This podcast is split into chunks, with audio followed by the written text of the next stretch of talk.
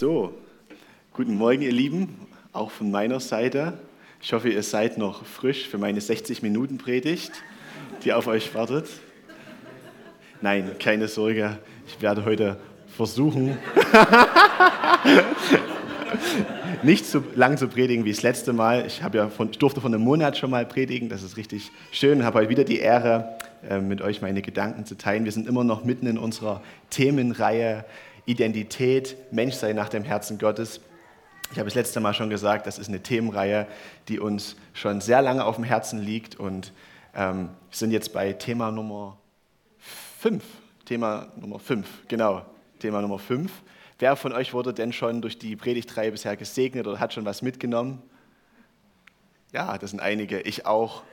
Sehr, sehr viele gute Sachen dabei gewesen. Wir haben bisher, um eine kleine Zusammenfassung zu bringen, die Themen gehabt, meine Identität als Heiliger, als neue Schöpfung, als Kind Gottes. So die ersten drei Themen, die waren so, da ging es hauptsächlich darum, was das für mein Leben bedeutet, für, meine, für mein eigenes Ich, äh, in Christus zu sein. Das war ja eigentlich sozusagen immer der Hauptpunkt, den wir immer gebracht haben, dieses in Christus.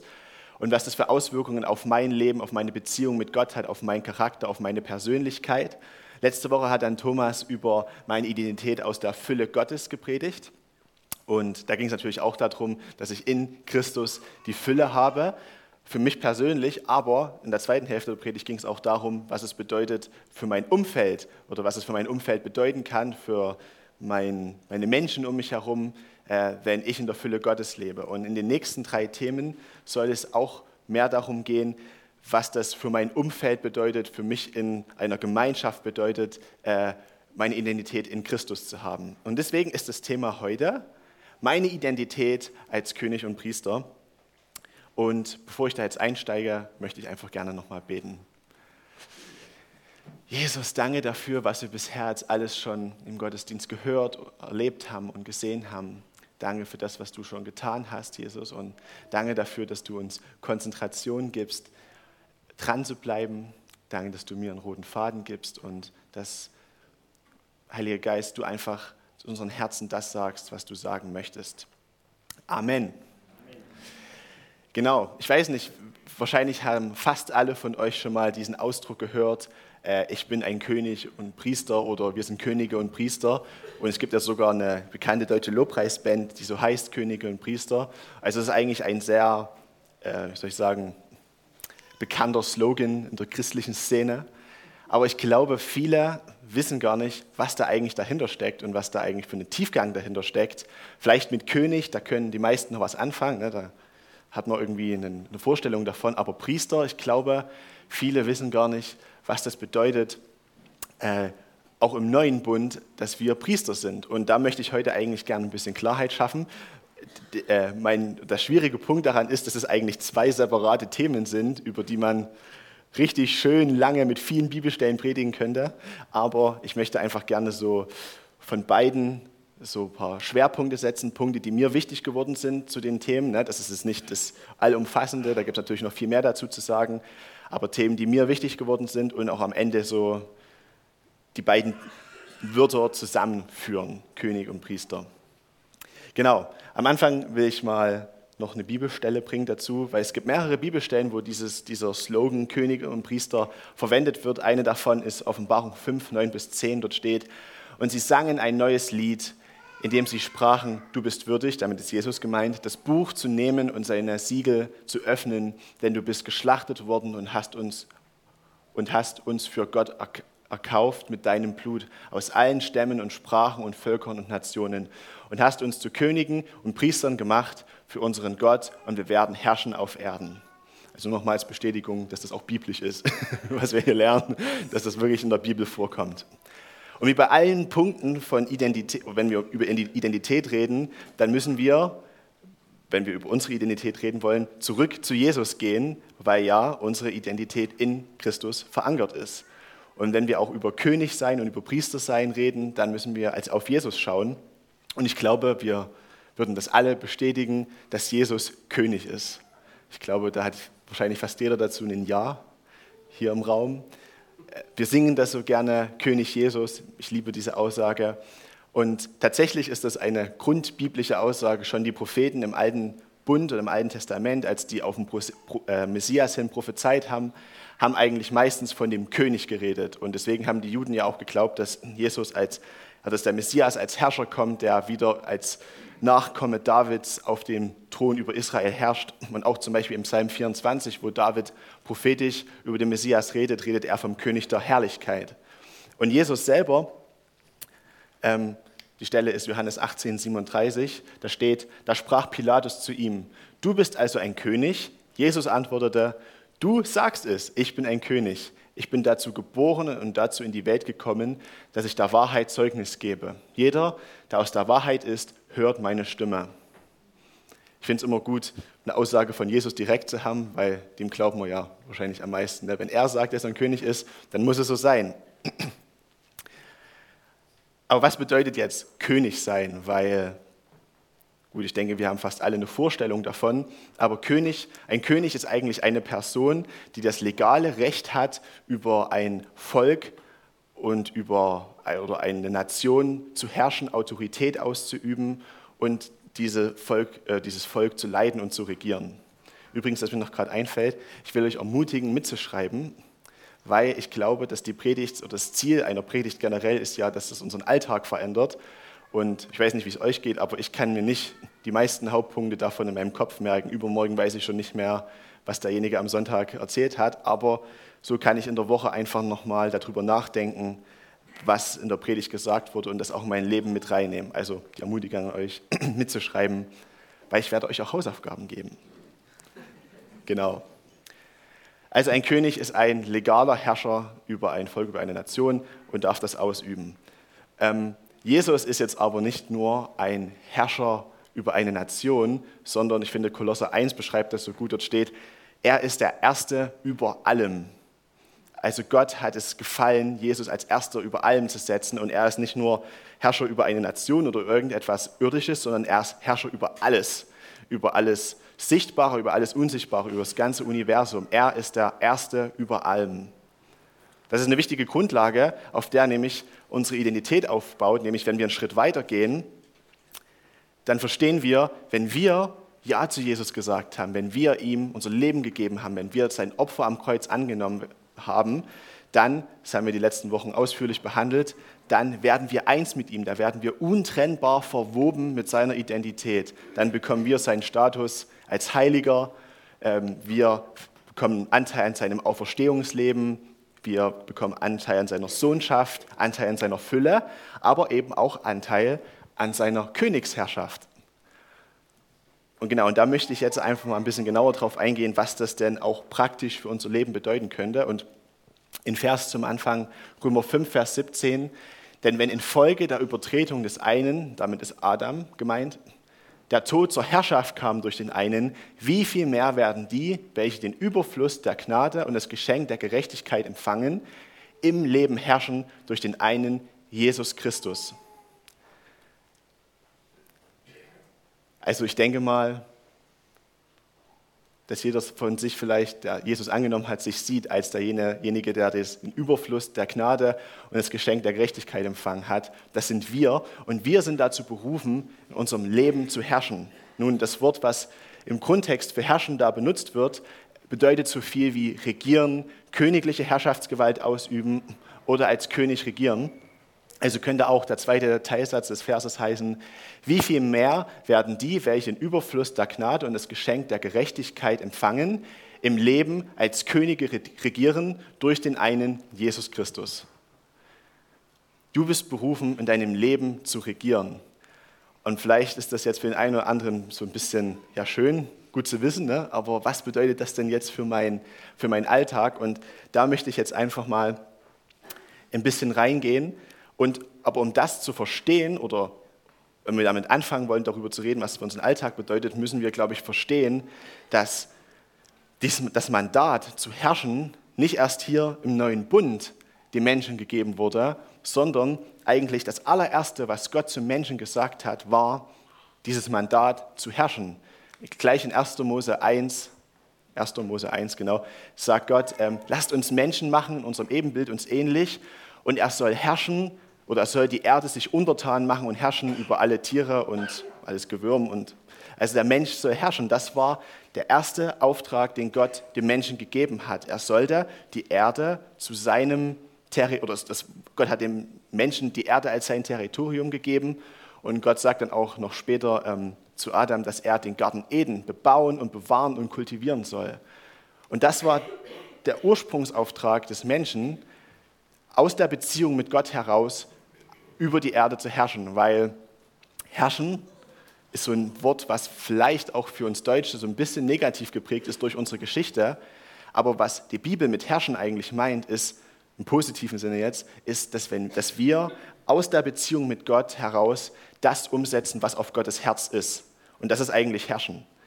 Und das meine ich auch, wenn ich jetzt die ganze Zeit über Herrschen rede, ne, nur um es mal zu definieren.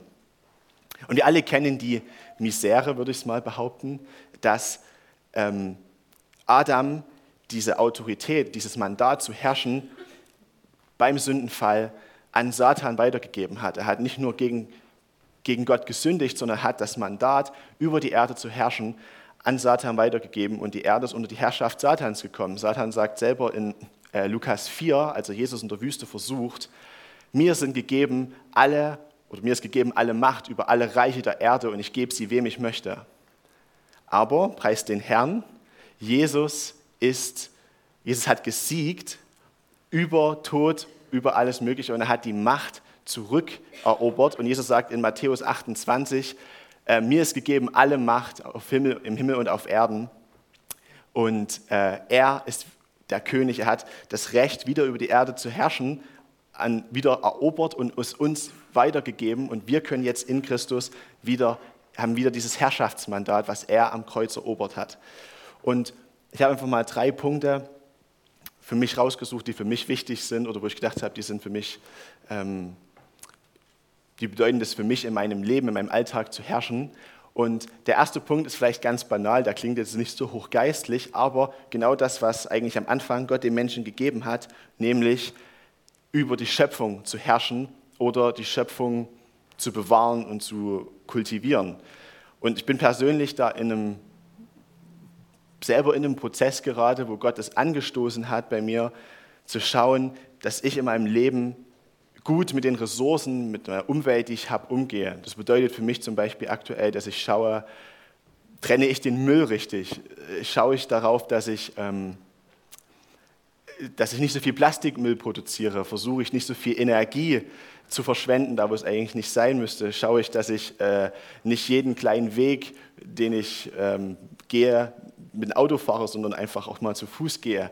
Also so in, in ganz, ganz kleinen Dingen. Und du sagst vielleicht, na gut, wenn ich das mache, was bringt das, wenn sechs Milliarden andere Menschen das nicht machen? Aber ich glaube, wenn wir als Christen anfangen, dort einen, einen Unterschied zu machen, es gibt ja jetzt diese Friday for Future Bewegung, wo viele Jugendliche auf die Straße gehen und ich glaube auch, dass es unsere Aufgabe ist, als Christen dort einen Unterschied zu machen und in einem gesunden Maße zu schauen, wie können wir unsere Umwelt ähm, Gutes tun und auch die Schöpfung bewahren, das, was Gott geschaffen hat, dass wir gut damit umgehen. Da gibt es natürlich noch viele andere Aspekte als die Beispiele, die ich gerade genannt habe, aber genau einfach mal zur Veranschaulichung. Also der erste Punkt, das ist vielleicht schon die erste Hausaufgabe, die sich jeder fragen kann, die Frage, die sich jeder stellen kann diese Woche ist, wie kann ich die Schöpfung bewahren? Wie kann das praktisch in meinem Leben aussehen? Sich die Frage zu stellen mit Gott gemeinsam darüber zu reden und dann vielleicht auch Punkte zu finden, wo man was ändern kann. Der zweite Punkt ist für mich, äh, wie formuliere ich das, meine Lebensbereiche, in meinen Lebensbereichen zu herrschen. Ich habe gerade schon gesagt, dass Gott den Adam den Auftrag gegeben hat, den Garten Eden zu kultivieren, zu bebauen und zu bewahren. Und für mich ist irgendwie auch unser Leben so ein Sinnbild für diesen Garten Eden und dass wir, die ähm, von Gott den Auftrag bekommen haben, unser Leben zu kultivieren, zu bebauen, zu bewahren nach seinem Vorbild, nach seinem Maßstab und auch einfach zu schauen, für mich ist so jeder Lebensbereich eigentlich wie so ein kleiner Garten Eden, wo wir die Autorität haben, darüber zu herrschen. Lebensbereiche sind zum Beispiel meine Familie, meine Freunde, meine Beziehungen, meine Gemeinde, äh, meine Wohnung, mein Auto, äh, Arbeit, Hobbys, gibt es noch so viele andere Bereiche. Jeder hat vielleicht auch noch mal ein paar mehr, ein paar weniger. Aber dort haben wir die Autorität ähm, zu herrschen. Und das kann in jedem Bereich was anderes bedeuten. Wie verhalte ich mich gegenüber meiner Familie? Tue ich in der Gemeinde auf oberheilig und in, zu Hause verhalte ich mich aber wie die Sau. Wie, wie, sind, wie sind die Bereiche? Bin ich dort, lebe ich dort Integrität vor? Und du sagst vielleicht, ja gut, auf Arbeit bin ich bin nur ein kleiner Angestellter, ich habe gar keine Autorität, dort irgendwas zu verändern, geschweige denn zu herrschen.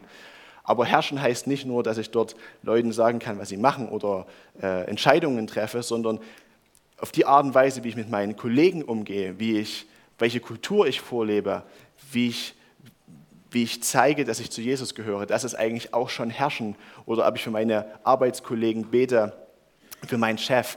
Also ich kann herrschen, ohne dass ich vielleicht Entscheidungsgewalt habe. Ne? Trotzdem in den Lebensbereichen zu herrschen, genau. Und für mich ist zum Beispiel so ein, für mich persönlich so ein Beispiel, ähm, klingt vielleicht lustig, aber unser Auto, weil ähm, ich sehe unser Auto als, als Geschenk von Gott, dass wir mobil sind, von A nach B kommen. Und oft vernachlässige ich es, mich um ein oder unser Auto zu kümmern und ähm, da liegen auch viele Krümel drin und es ist von außen dreckig, ich wasche das nicht so oft. Und ich merke, wie Gott mich darauf hinweist und sagt, hey, das ist was, was ich dir gegeben habe, geh gut damit um, mach das Beste draus. Das heißt jetzt nicht gleich, dass ich, man kann auch von der anderen Seite vom Pferd fallen, ne? aber dass ich versuche, das zu pflegen, das gut zu behandeln, was ich von Gott geschenkt bekommen habe. Und das kann man wahrscheinlich auch in alle anderen Lebensbereiche projizieren. Genau, deswegen die Frage, was bedeutet es ganz praktisch in, meinem, in meinen einzelnen Lebensbereichen zu herrschen? Die Frage kann sich jeder stellen und ich glaube, für jeden Lebensbereich gibt es da eine andere Antwort, ganz individuell, was das bedeuten kann. Aber ich glaube, sich die Frage zu stellen, ähm, kann eine große Bereicherung sein. Und den dritten Schwerpunkt, den ich setzen will, ist zu herrschen über Umstände. Ich merke, das ist gerade irgendwie in meinem Kopf oder in meinem Leben ein großes Thema, neu zu verstehen, dass ich in Jesus alles habe, was ich brauche. Das ist eigentlich die super Grundlage, die Predigt, die Thomas letzte Woche gebracht hat. Aus der Fülle zu leben bedeutet, dass ich verstehe, dass ich in Jesus alles habe, was ich brauche, um glücklich zu sein, um Frieden zu haben, um erfüllt zu sein. Und Umstände sollen nicht die Autorität haben, zu bestimmen, wie mein innerer Zustand ist.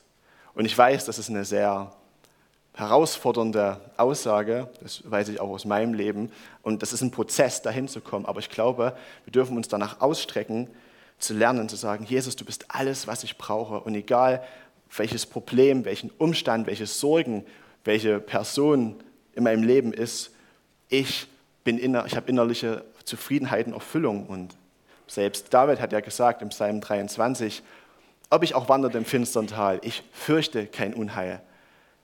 Dieses Wissen von, okay, der Umstand ist gerade da.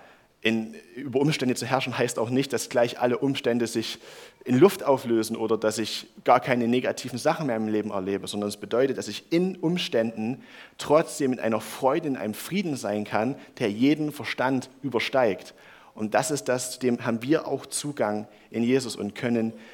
Das bedeutet für mich ganz praktisch zu herrschen, das zu erleben, zu sagen, nein, ich erlaube jetzt nicht, das Verhalten dieser anderen Person zu bestimmen, wie ich mich innerlich fühle.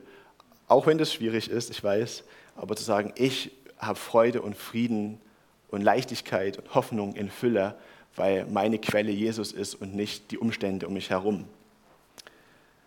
Deswegen, kleine Ermutigung an euch, diese Woche vielleicht euch jeden Tag den Satz zu sagen, meine Umstände bestimmen nicht, wie es mir geht. Und meine Erfahrung ist, meine persönliche Erfahrung, wenn ich solche Dinge öfters ausspreche, dann fängt es an, einen Glauben in mir hervorzubringen und dann fange ich an, dass es wirklich zu einer Herzensüberzeugung wird. Ich weiß, für meine Frau zum Beispiel ist das nicht so ihr Zugang, die hat andere Zugänge, aber mir hilft das enorm, so Sachen zu proklamieren. Deswegen die Ermutigung, das auch mal auszuprobieren. Genau. Ja, also das sind für mich so die drei Punkte, was es bedeutet, ganz praktisch zu herrschen. Und jetzt möchte ich gerne in den anderen Teil übergehen, nämlich in das Priestertum. in das allgemeine Priestertum, wie Michael das vorhin schon beim Abendmahl angesprochen hat. Und auch da könnte man so viel sagen. Wie gesagt, ich habe, ich glaube, ich dann, als ich meine Predigt das erste Mal gehalten habe, habe ich 50, 60 Prozent meines Inhalts gestrichen, weil ich gemerkt habe, boah, Ruben, du kannst nicht. Mein Anspruch ist immer, dass ich die Gesamtheit bringen will, aber das geht einfach nicht, weil diese Themen zu groß sind. Dazu muss sich jeder Einzelne selber tiefer damit beschäftigen.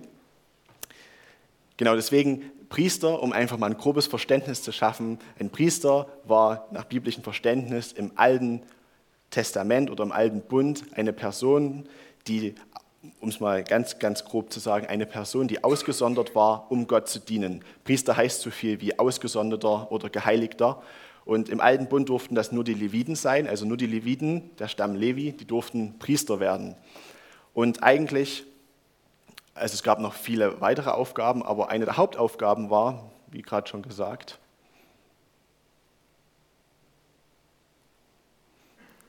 sie waren ausgesondert, um Gott zu dienen und ihn anzubeten, durch Schlachtopfer, Musik, Lobgesänge. Also sie waren eigentlich die Lobpreiser des Volkes Israels.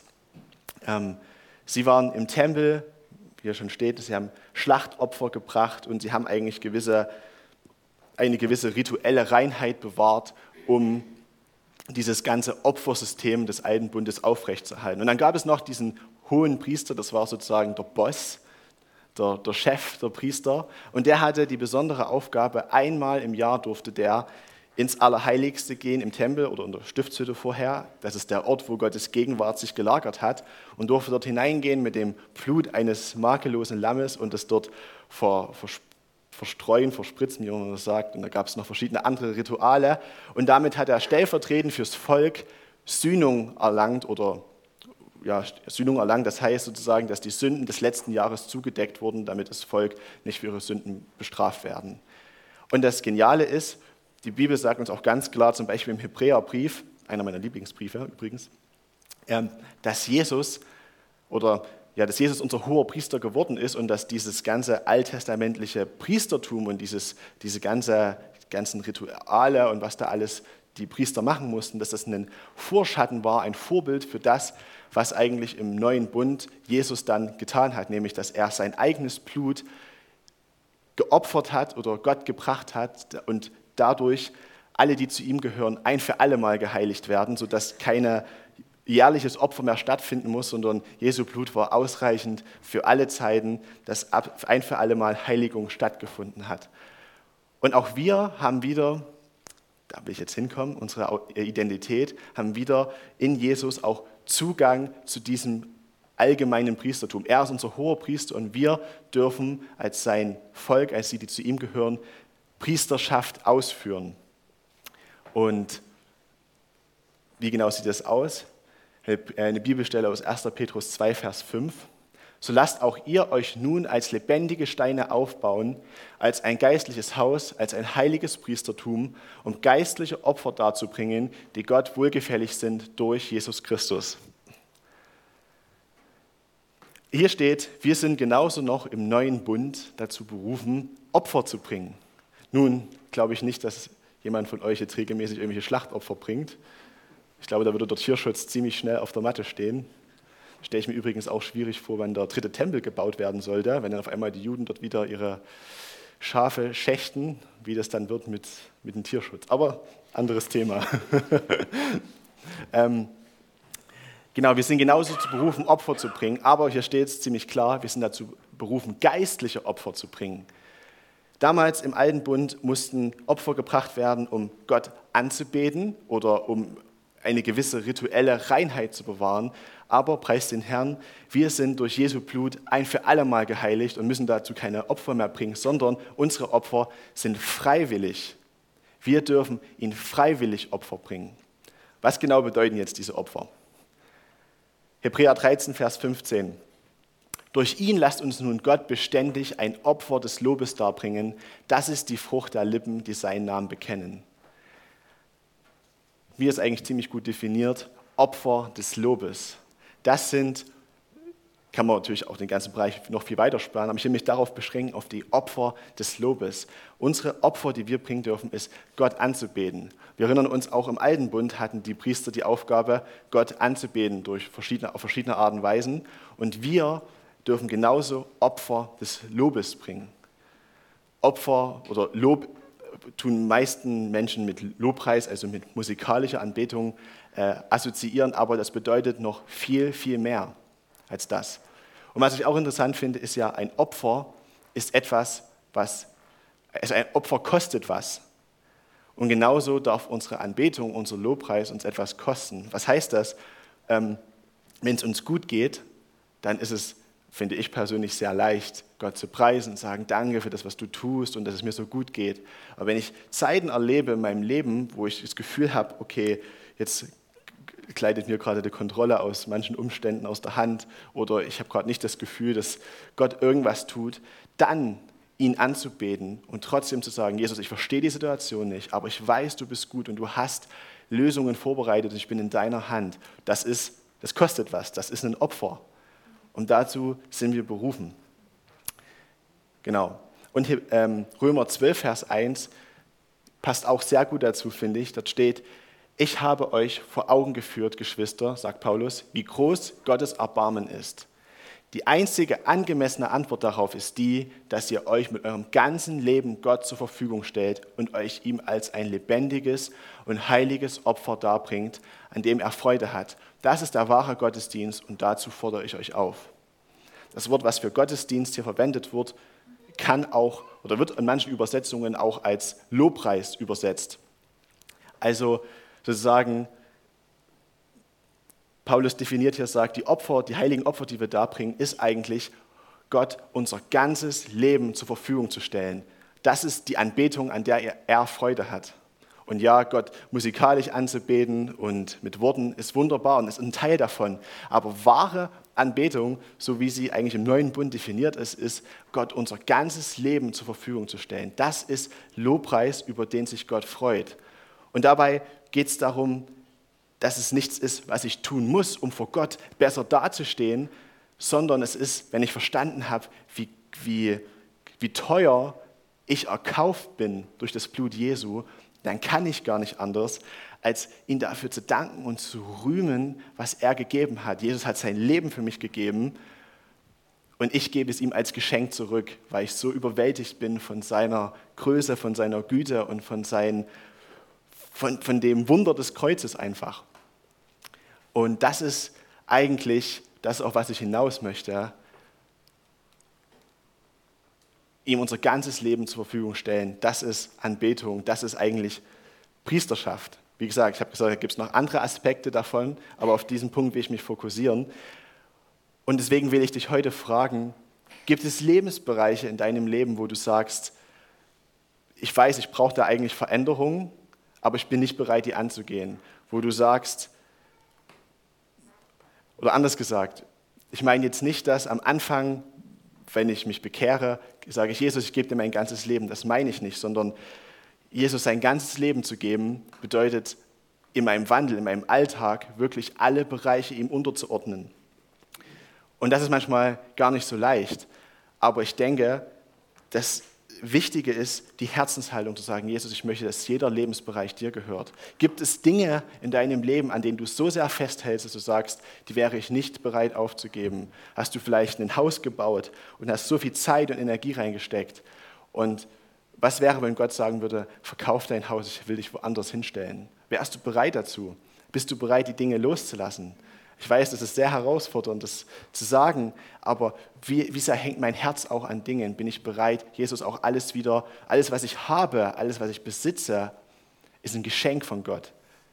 Bin ich bereit, es in gewisser Weise loszulassen, dass er es wieder zurücknehmen kann?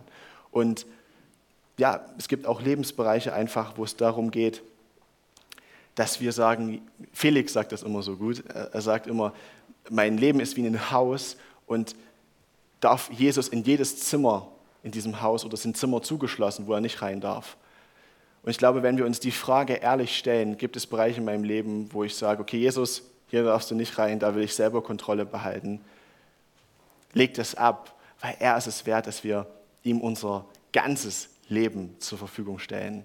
Und am Ende ist das eigentlich gar nicht so unegoistisch, weil dort, wo Jesus regiert, dort, wo er Herrschaft übernimmt, dort wird es sowieso nur das Beste für uns, was es gibt, weil er genau weiß, was wir brauchen, was das Beste ist. Also ist das eigentlich auch in gewisser Weise ein bisschen egoistisch. Ne? Aber dazu will ich euch einfach ermutigen, und das ist der Punkt, auf den ich hinaus möchte. Schau dein Leben an unter dem Aspekt, Anbetung bedeutet, ihm ein ganzes Leben zu geben. Gibt es Aspekte, wo das noch nicht der Fall ist, dann ändert das. Und dabei geht es nicht darum, dass ich wieder versuche, aus eigener Kraft zu strampeln, sondern die Herzenshaltung von Jesus, hier ist der Bereich, geh mit mir da zusammen durch, verändere mich, ich brauche deine Veränderung. Genau. Ich möchte noch mal kurz eine kleine Zusammenfassung geben vom ersten Teil. Jesus ist König aller Könige und in ihm können wir wieder unseren ursprünglichen Auftrag ausführen, nämlich zu herrschen.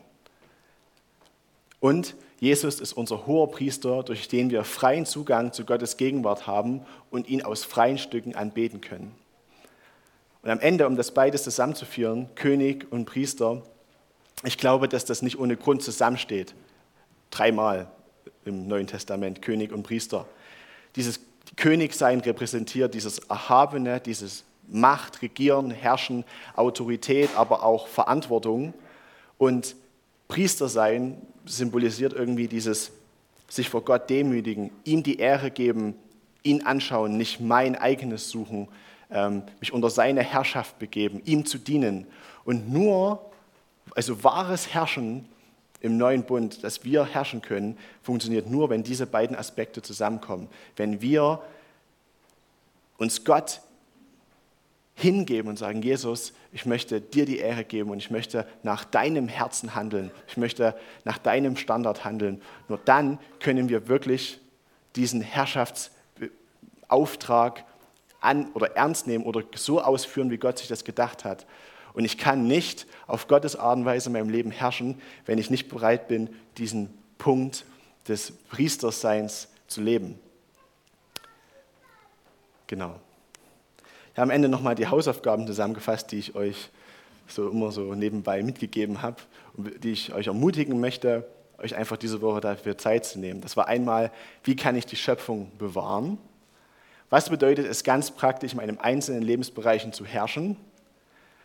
Sage dir jeden Tag den Satz, meine Umstände bestimmen nicht, wie es mir geht. Und gibt es Lebensbereiche, wo ich genau weiß, dass ich etwas ändern muss, aber ich nicht bereit dazu bin.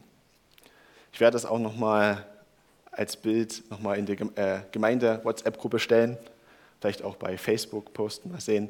Aber genau, nehmt euch das einfach an und mal sehen, ich bin gespannt, ob das einfach was verändert, weil das ist ja eigentlich das Ziel und das Herz meiner Predigt. Genau, ich bin am Ende. Amen.